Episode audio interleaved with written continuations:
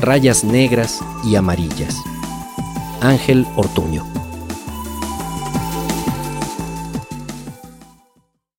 Virgilio, un poeta que vivió cuando se fabricaban las abejas, nos cuenta que nacían de los huesos de una res apaleada.